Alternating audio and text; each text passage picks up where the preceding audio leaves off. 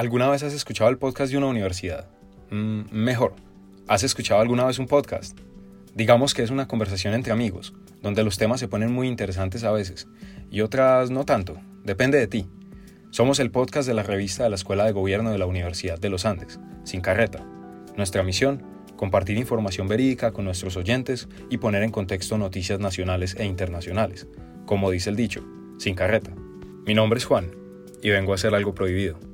Quiero compartirte un pequeño adelanto de nuestro primer programa. Cualquier institución es detentora de poder y por esto es que el lenguaje es importante en analizarlo desde este punto, porque las instituciones son quienes imponen o muestran el camino hacia el prestigio. Entonces es ahí donde uno toma decisiones lingüísticas para sentirse o hacerse ver más o menos prestigioso.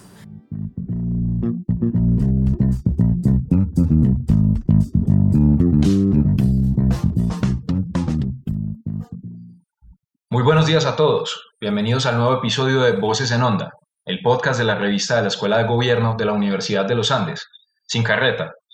Nosotros somos un programa de opinión y buscamos abordar de forma crítica los temas coyunturales más importantes en Colombia y en el mundo. También intentamos presentar a ustedes todas las aristas de sus problemas en un programa corto, bien sustentado y esperamos un poquito entretenido. Esperamos también que este nuevo programa sea agradable para ustedes y nos sigan escuchando en el futuro. Hoy somos Iván Nocua, estudiante de Ingeniería Agronómica de la Universidad Nacional. Hola a todos. Danitza Ospina, de Narrativas Digitales. Hola a todos, ¿cómo están? Juan García, ingeniero en sistemas. Hola, hola. Y María Restrep, de Lenguas y Cultura. ¿Qué más? Hoy el grupo decidió complacerme hablando de un tema que a mí me gusta un montón, porque soy una persona que se interesa profundamente en el lenguaje y me siento orgullosa de poderles presentarles un programa sobre el español, la lengua a través de la cual ustedes nos entienden y en la que nosotros les estamos hablando. Y es que uno muy pocas veces se pone a pensar por qué carajos es que yo tengo que hablar esta lengua y no otra, porque yo la hablo así y no de otra forma. Es una vaina compleja la de querer calcar la realidad a través del lenguaje. Sí, María, mira que no somos pocos los que pensamos en esas cosas. ¿Te acuerdas el programa que hicimos de Bogotá? En el que discutimos sobre el español de Bogotá en contraste con otras regiones. Y además su mezcla que ya viene por muchos años con el muisca. A mí por lo menos me fascina eh, saber el porqué de mis palabras, o por lo menos por qué las escucho. Sí, por ejemplo, ¿saben qué me trama a mí? Como preguntarme por qué es que en los medios el lenguaje como que siempre está normal o tan regular. No sé si me entienden. Por ejemplo, mi carrera, yo estudio narrativas digitales, pues he notado que el español se usa casi siempre igual, como en los trabajos, en, no sé, en las conversaciones, muchas veces son las mismas palabras, las mismas entonaciones, es que hasta se vuelve pues predecible. Yo creo, Dani, que eso tiene mucho que ver con la estandarización, ¿no? Los medios al fin y al cabo están estandarizados, entonces nosotros escuchamos a las personas de los noticieros, no, es, es un man diferente, pero siempre suena como igual. Pero eso pasa en todas partes. Por ejemplo, en, mi carrera, o bueno, en, en las carreras de ingeniería, eh, con los tecnicismos pasa todo el tiempo. Hay, terminología que está eh, entendida dentro del contexto de uno como ingeniero, pero si yo le estoy hablando con, con algún amigo de derecho, siente que le estoy hablando en chino, si le estoy diciendo, no sé, algo de sistemas, cómo funciona el Wi-Fi. Pues miren chicos, todo lo que, todo lo que ustedes me han dicho pues no quiero hacer alarde a mi carrera porque ya saben bien que estudio lenguas y cultura, pero pues nuestra preocupación principal es el lenguaje, el lenguaje y la realidad. Y todo lo que ustedes me dicen son manifestaciones del lenguaje que dejan ver su adaptabilidad, pero que también ponen en duda su alcance. ¿Sí me entienden? Pues sí, pero entonces pongámosle un orden a esto. O sea, como, ¿dónde creen que podemos empezar? Yo creo que podemos hacer como preguntas y resolverlas acá entre nosotros. Yo quisiera empezar por lo que dije hace poco, y es eh, porque es que habríamos de hablar español y no otra cosa. Y suena tal vez fácil, pero no. O sea, yo lo que sé es que el español vino gracias a la colonización, pero ¿por qué tenemos más diversidad lingüística? Em, ¿Sabes qué? Para mí hay una razón muy grande, específica, la violencia.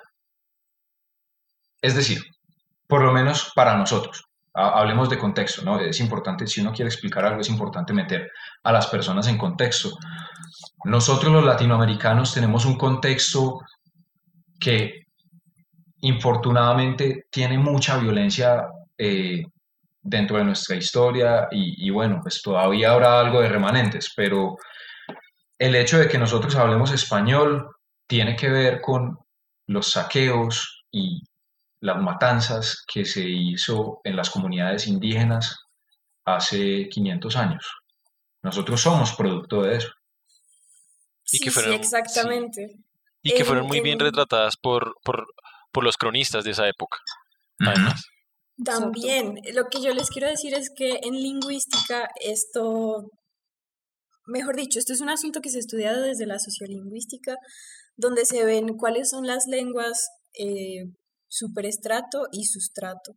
Superestrato quiere decir las lenguas que se imponen por diferentes razones, sea violencia, poder, eh, prestigio o simplemente porque estamos en un proceso de globalización que, impone la lengua por razones diferentes a la violencia.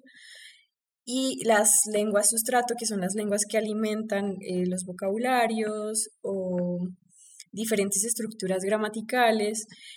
Mejor dicho, podemos considerar que en el español, por ejemplo, efectivamente, como dijiste Juan, la conquista y la colonización pues vinieron a imponer el español como lengua principal, pero también podemos resaltar que eh, las otras lenguas sobrevivieron de alguna forma o están presentes en algunos dialectos y subdialectos regionales.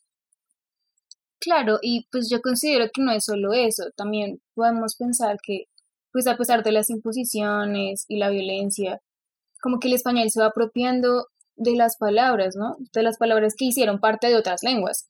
Pues porque a pesar de todo, pues las lenguas siempre buscan y tratan sobrevivir. Sí, sería lo más acorde, ¿no? Que ojalá siempre buscarán sobrevivir, pero siento que no, no es así. Y mm, les traigo este dato. Eh, cada dos semanas muere una lengua. Y eso es muy triste para cada uno de los lingüistas que existe en cada una de las lenguas de cada, de, de cada país en nuestro planeta. Imagínate eso, lenguas ancestrales que habladas por unos pocos entran en detrimento y desaparecen sin más, como la desaparición de las especies, que también es importante.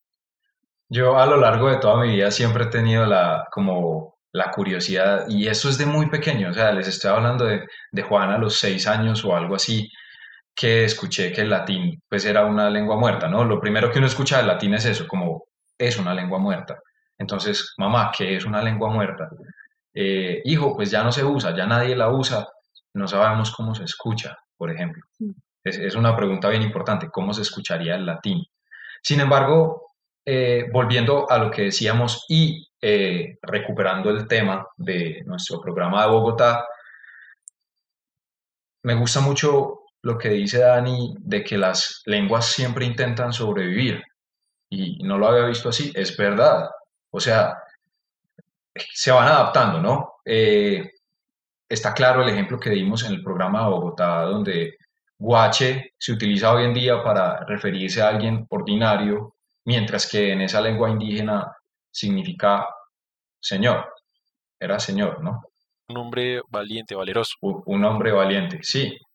Eh, pero yo quiero hablarles de otra cosa que me parece mucho más carnosa en ese sentido, y es que, pues, claramente de lo que hemos venido hablando, eh, me da risa como me mira Iván.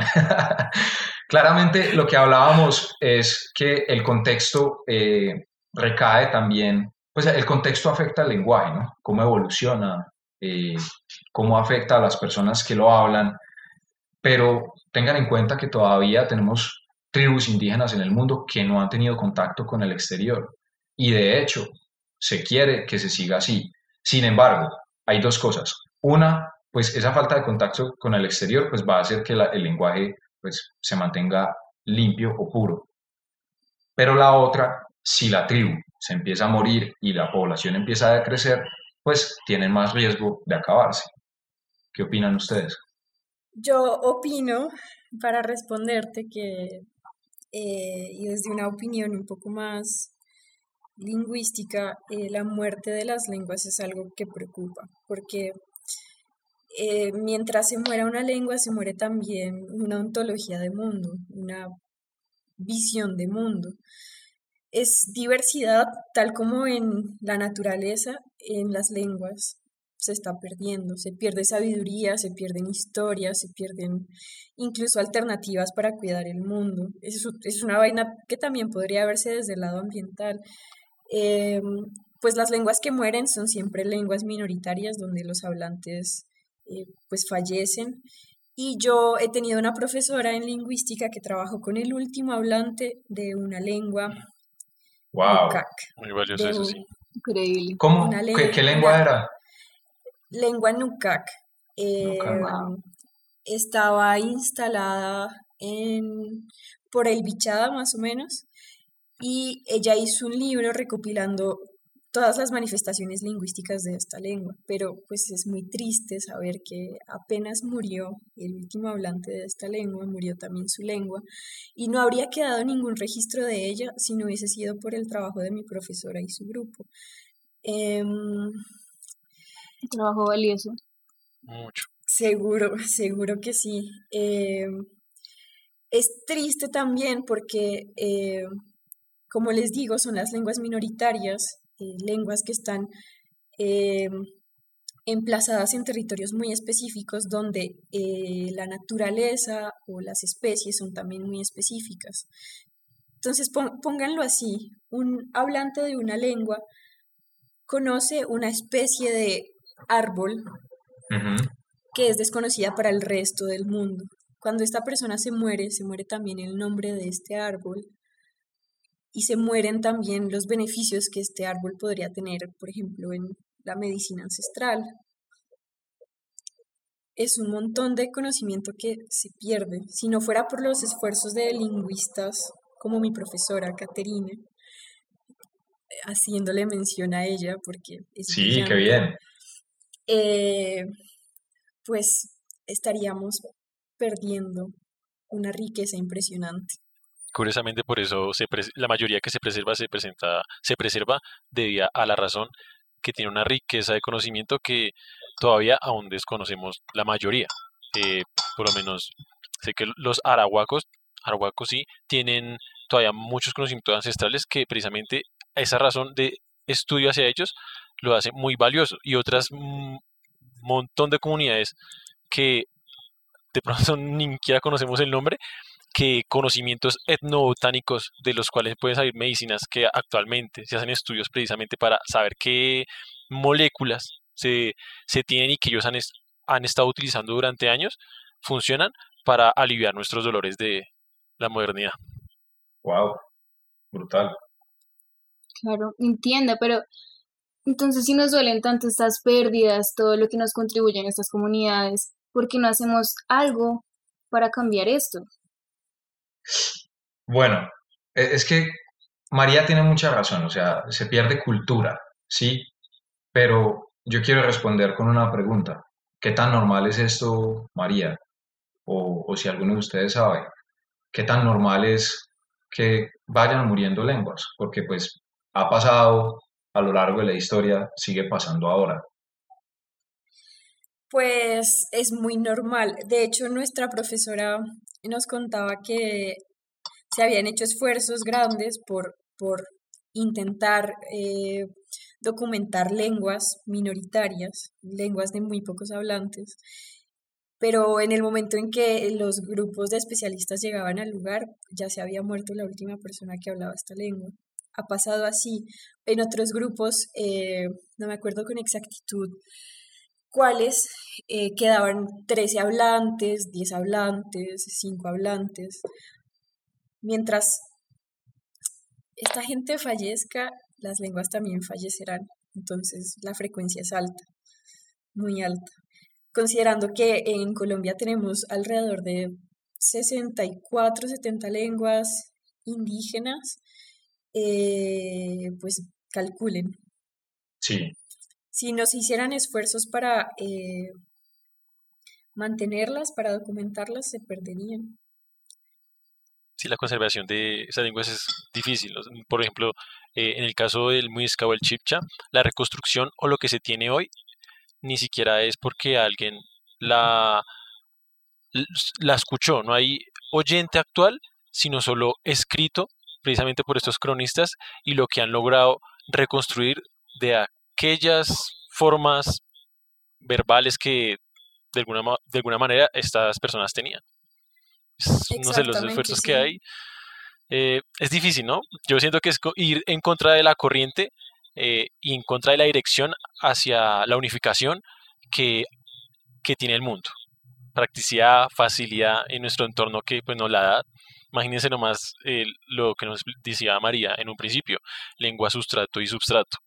Yo lo veo desde eh, la parte económica y el mandarín va a ser una, el mandarín y el hindú, el hindi, va a ser una lengua sustrato súper preponderante.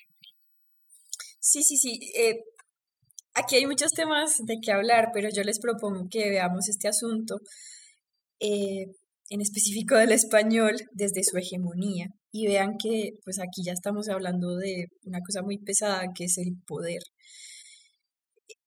De una u otra forma, el español que hablamos hoy es el resultado de procesos históricos que se dan por dinámicas de poder. Claro, sí.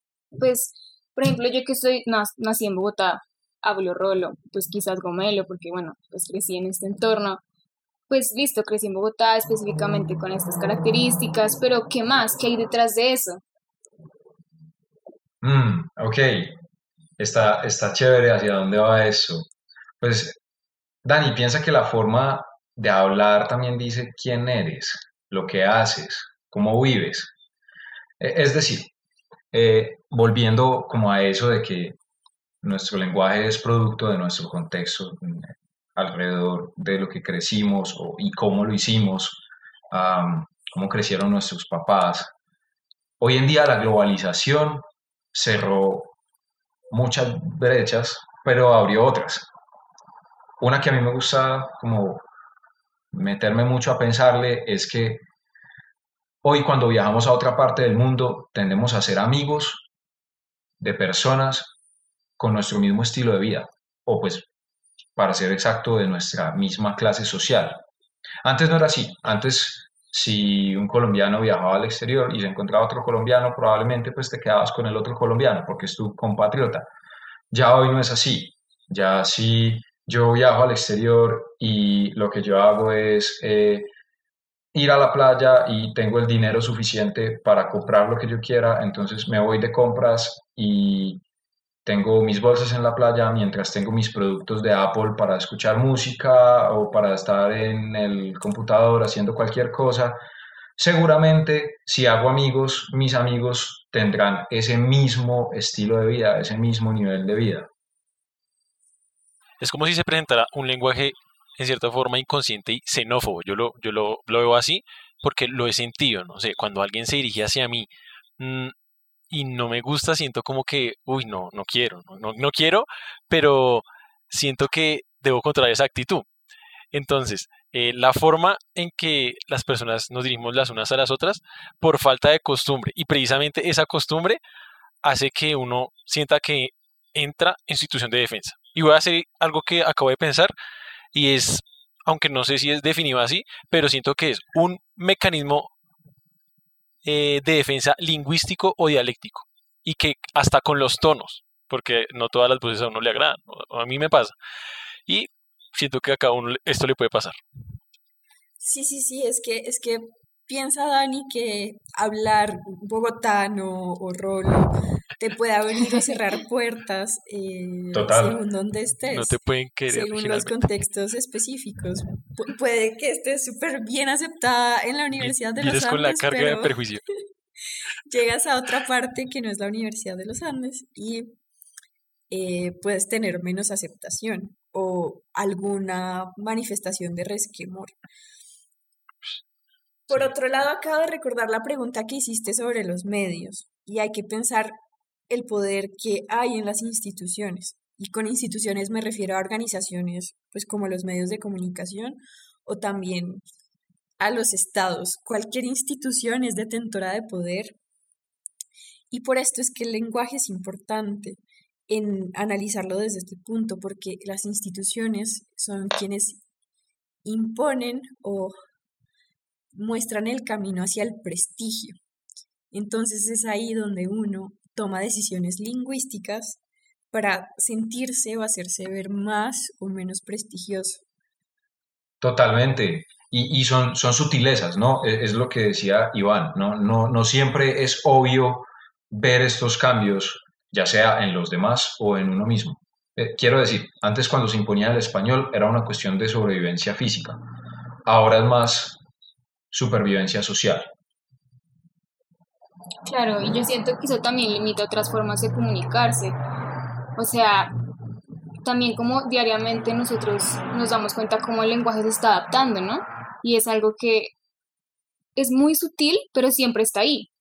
Y muchas veces no nos damos cuenta, pero nos está limitando la forma en la que hablamos, en la que nos comunicamos con los demás. Sí. Uf.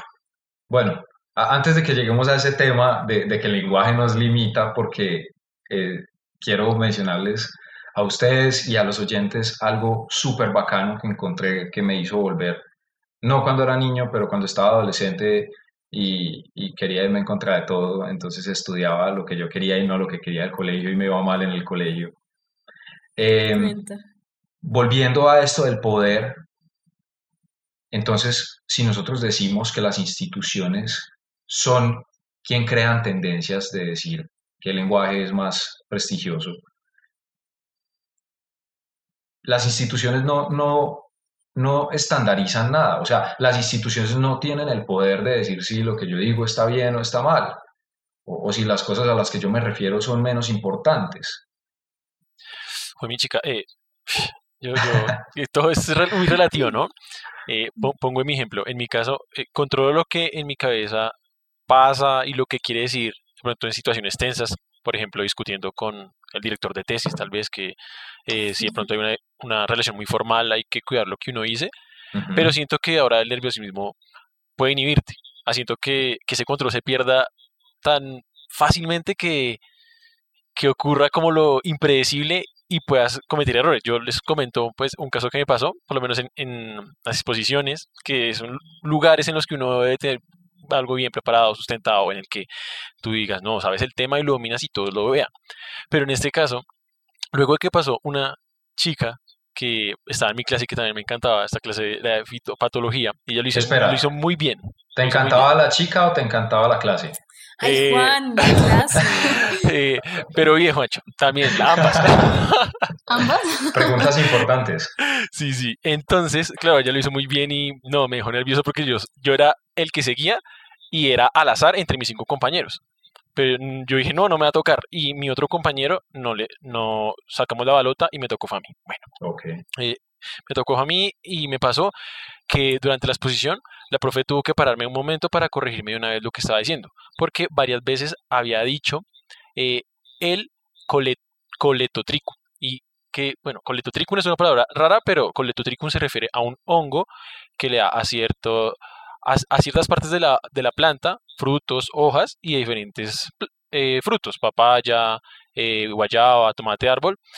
El caso es que aprendí que el artículo no va cuando voy a definir una especie. Entonces, cuando veo una especie, una especie es, no es Colecotricuts, Colecotricum, Colicutrique, es Coletotricum, su definición ya enraizada y no con el artículo. Y siento que aunque lo sabía, porque uno dice la especie, cometí el error y pues pasé el oso con la profesora, pasé el oso con ella y pues con todo el mundo. Y recuerdos que me aquejan. Mira de nuevo otra institución que es la universidad y la educación, diciéndote cómo tienes que hablar o cómo no. Bueno, aunque esto es un caso mucho, mucho más específico y mucho más teórico porque estamos hablando de especies y no del lenguaje. Pero igual se aplica. Aplica, obviamente. Es un, es un fenómeno de control, de nuevo.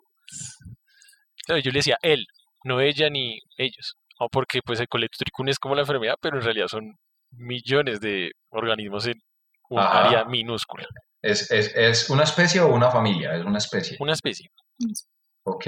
Oigan, yo no sé si ustedes lograron ver como la posición de María mirando la cámara, ¿no? Como con toda empoderada del Sí. tema. Ya sabe del tema, ella es muy nuestra.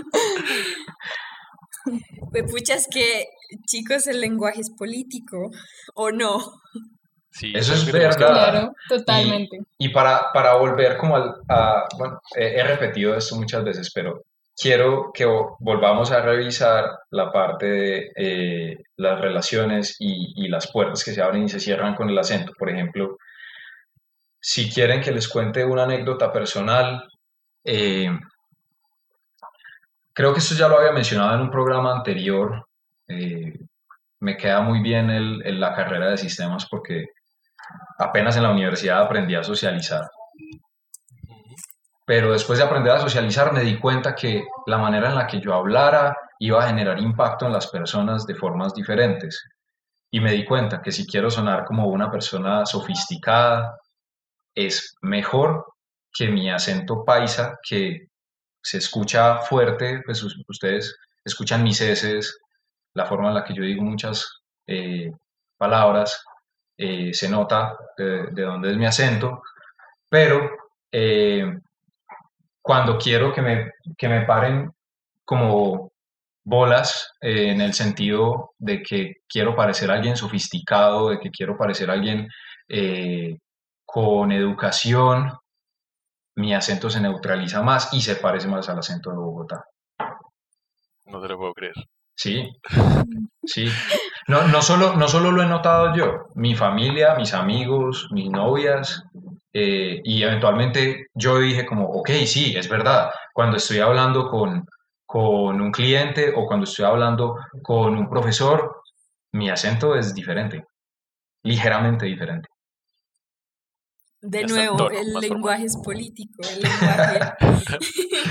Las decisiones que tú hagas inconscientes o no, eh, o mejor dicho, conscientes o inconscientes sobre el lenguaje, te pueden posicionar en la sociedad.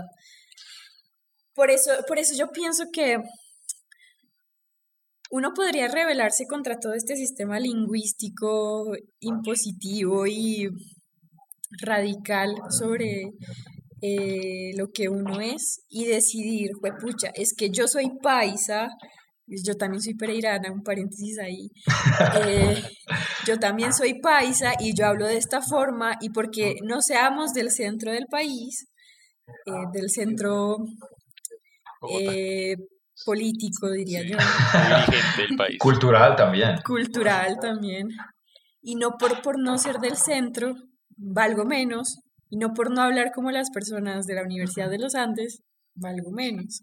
Entonces, esas decisiones y esas reafirmaciones que yo hago sobre mi propia identidad y sobre mi propia forma de hablar son de nuevo políticas, hacen ver que de donde yo vengo y la persona que yo soy tiene fortaleza, tiene un poder inverso, un poder no institucional. Me dejas pensando mucho, mucho y está, esto que les voy a preguntar tal vez suene sencillo, pero tiene una profundidad, ¿no? Y, y es que entonces podríamos decir que el lenguaje es un recurso de uso público. Uy, no, no suena sencillo. No, no nada sencillo. Dani, Dani, ¿qué opina? Bueno, yo considero, es que escuchando a María, también siento que ella se va mucho por el lado de la identidad, ¿no? Como que el lenguaje también forma mucho y crea tu identidad. Entonces yo siento que podríamos más bien irnos por el lado de que la lengua nos ayuda, o sea, es como un vehículo, como un vehículo comunicativo, como que así podemos destacar el valor que nosotros tenemos, así seamos diferentes. Y por el mismo lenguaje podemos conectar como con diferentes identidades, como, listo, yo soy de Bogotá, tú eres de Pereira, tú eres paisa, no pasa nada, ¿sí? Y todos así como que logramos como comunicar de diferentes maneras y a la vez en equipo, ¿sí me entienden? Sí, te entiendo. Pero yo quiero, yo quiero hablar del el lenguaje como un recurso de uso público de la misma forma en que podríamos hablar del espacio público. El espacio público está a disposición de todos. El espacio público se supone que es de todos y de nadie. Se supone que lo podemos intervenir. Se supone que podríamos desnudarnos en la calle si nos da la gana porque es la no, calle. No, María, eso es ilegal. Una propiedad privada. Bueno, ilegal o no, se puede porque no estoy irrumpiendo en la propiedad privada de nadie. El punto es, el lenguaje como el espacio es algo de lo que se puede hacer uso y de lo que se puede intervenir públicamente. Si me hago entender, es sí.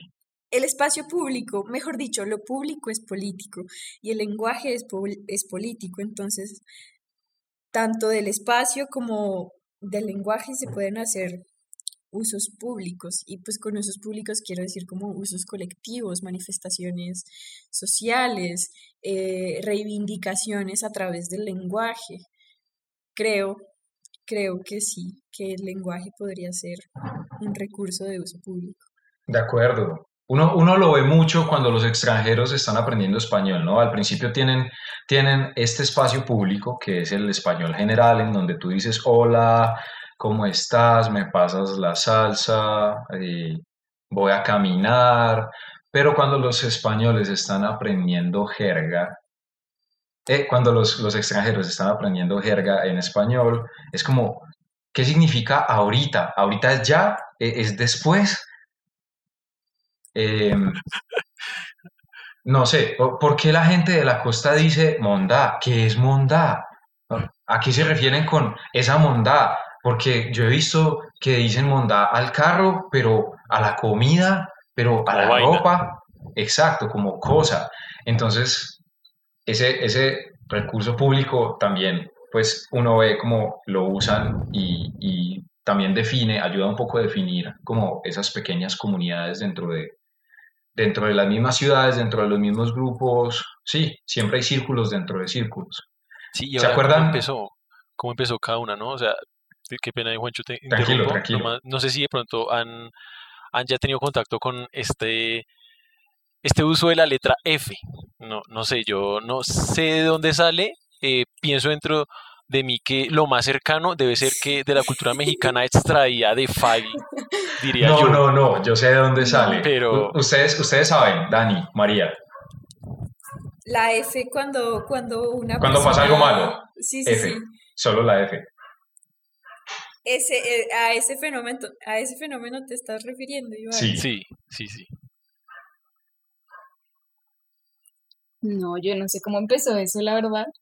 Pero se me hace muy curioso porque entonces es así, literalmente veámoslo como, como el virus. O sea, nos influye tanto y yo tengo tantos compañeros y amigos que ya me empiezan a abordar con la F y yo digo como que, uy, no, pero yo quisiera solo decir como que, mm, como mi paila y como que, uy, no, esa vaina no. Y entonces siento como que me revoluciona y no quisiera como interiorizarlo totalmente porque quiero lo que ya tenía, ¿no? Entonces sí, es como muy anticuado. No, y es que uno también puede oponerse al lenguaje, eso es una forma también de hacerlo. A mí la verdad no me gusta decir F. Les voy a contar, F viene de un juego de computador, eh, no recuerdo cuál es, eh, si alguno de, los oyentes se acuerda, eh, nos puede mandar un mensaje o dejarlo en un comentario en nuestras redes sociales, donde cuando había un funeral te daba la opción de presionar F para Ah. demostrar respeto. Sí, como, como press F to pay respect, como es cuando alguien, está muerto. No, no estoy seguro, no estoy seguro. No sé, yo tampoco. Pero sí, de ahí viene, ¿no? F. Entonces, si pasa algo malo, uno encuentra en todas partes Trascendencia del. F. Sí. Y, y eso es un tema muy bacano también, los memes. Los memes son otro lenguaje. No sé si, no sé si recuerdan que hace un momento ya en la conversación yo les dije que tenía algo importante que mencionarles, pero quería dejarlo para el final. Cuéntanos. Bueno, hay un filósofo que me gustó mucho cuando estábamos en el colegio, eh, se llamaba Wittgenstein. Wittgenstein era su apellido. Creo que el nombre era Ludwig, no estoy seguro, pero por Wittgenstein lo pueden encontrar eh, con W y doble T. Eh, que decía algo muy importante antes de cerrar, porque ya se nos va a acabar el tiempo. Se los voy a dar como reflexión de este programa y es, los límites de mi mundo son los límites de mi lenguaje. Esto hace referencia a que el uso del lenguaje, tu uso personal del lenguaje, también limita el mundo que tú conoces, por el que tú te mueves, en donde te sientes familiar y te sientes cómodo. Claramente vemos que las personas dentro de eh, un mundo más técnico, como un ingeniero, está más eh, cómodo diciendo palabras como eh, red, protocolos, algo como UDP. Eficiente. ¿sí? Sí. Entonces, uno se limita a sí mismo con el lenguaje que utiliza. Entonces, los queremos invitar a que si de vez en cuando pueden usar una palabra nueva, háganlo. Van a tener más mundo. Total, así se crea por nosotros mismos. Tengo muchos juegos de palabras con Así sea F. Sí.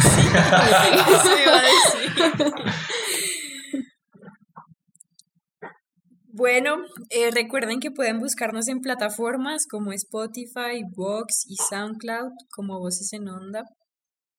Y también pueden ver nuestras historias destacadas en el Instagram de la revista Sin Carreta y ahí mismo encontrarán información acerca de nuestros nuevos programas, así que estén muy pendientes. Y de los viejos, porque ya estamos haciendo muchas referencias a los viejos programas, entonces escuchen los viejos también, que tal vez no tengan el mejor audio, pero tienen conversaciones interesantes.